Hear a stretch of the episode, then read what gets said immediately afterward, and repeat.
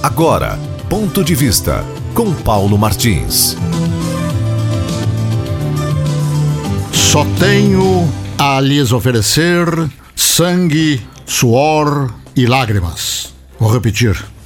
Só tenho a lhes oferecer sangue, suor e lágrimas. Essa foi a, a frase histórica pronunciada ao povo pelo admirável estadista inglês Winston Churchill, após ter sido depositada nele a confiança dos destinos de sua nação quando da Segunda Guerra Mundial.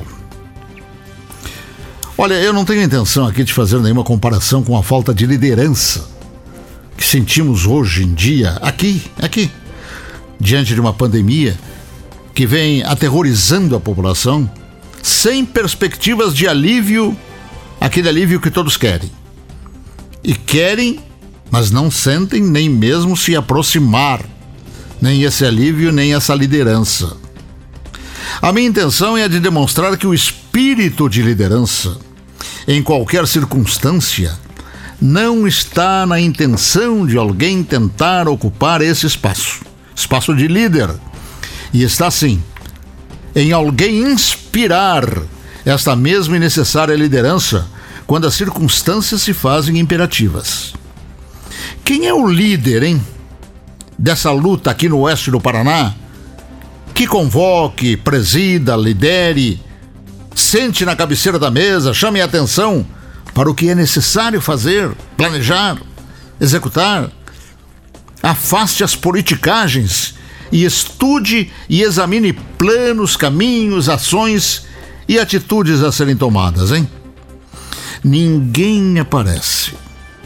Olha, me perdoem se alguém ligado à MOP para falarmos daquilo que está junto a nós se sentir magoado.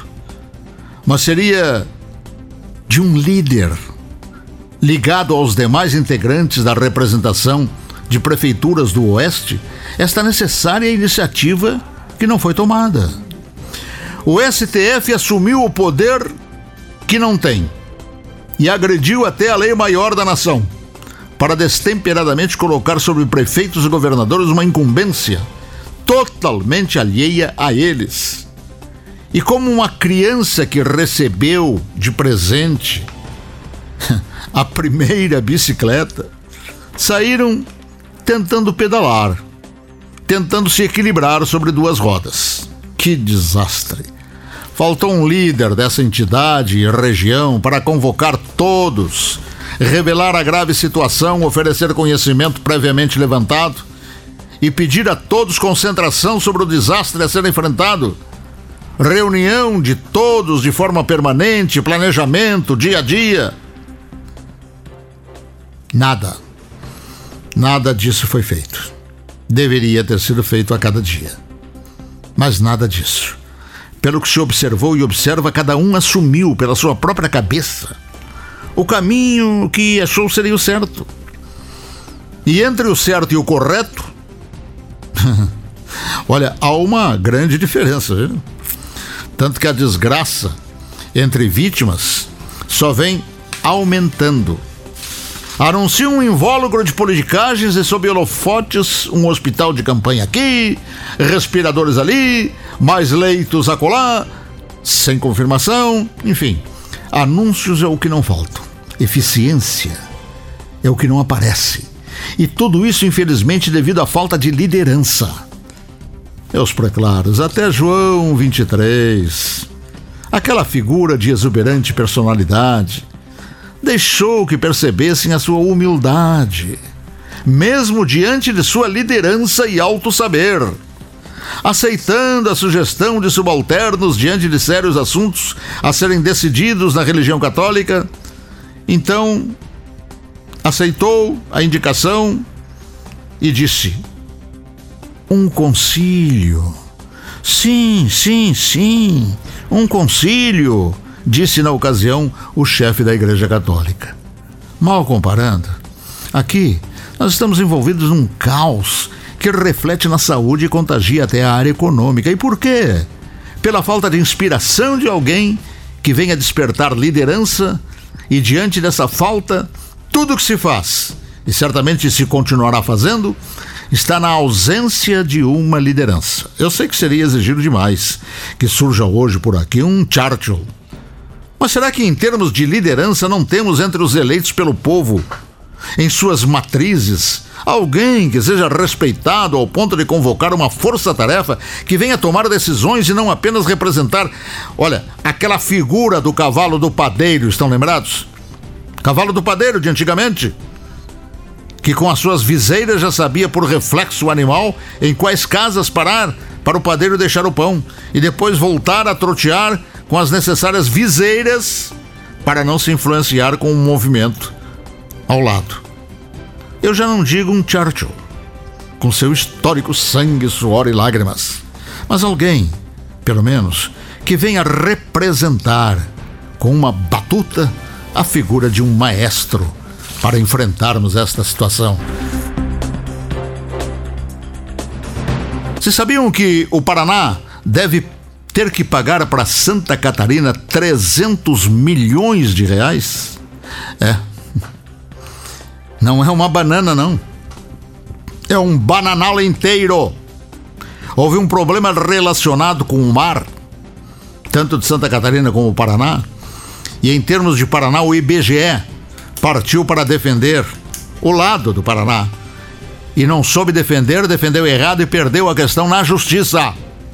O IBGE perdeu na justiça e o Paraná vai ter que pagar 300 milhões por este erro do IBGE.